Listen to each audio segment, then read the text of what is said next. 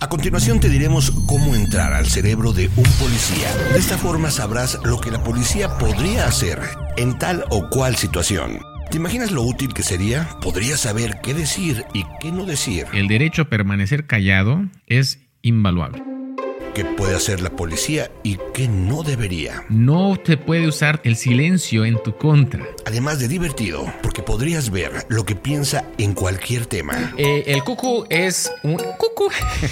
Desde algo como mm, peso pluma Qué bueno que, que le va está yendo bien y ojalá hagamos una colaboración con el sargento. hasta extraterrestres. ¿Cuáles son las probabilidades de que exista otra vida? Pero, ¿cómo explorar el cerebro de un policía?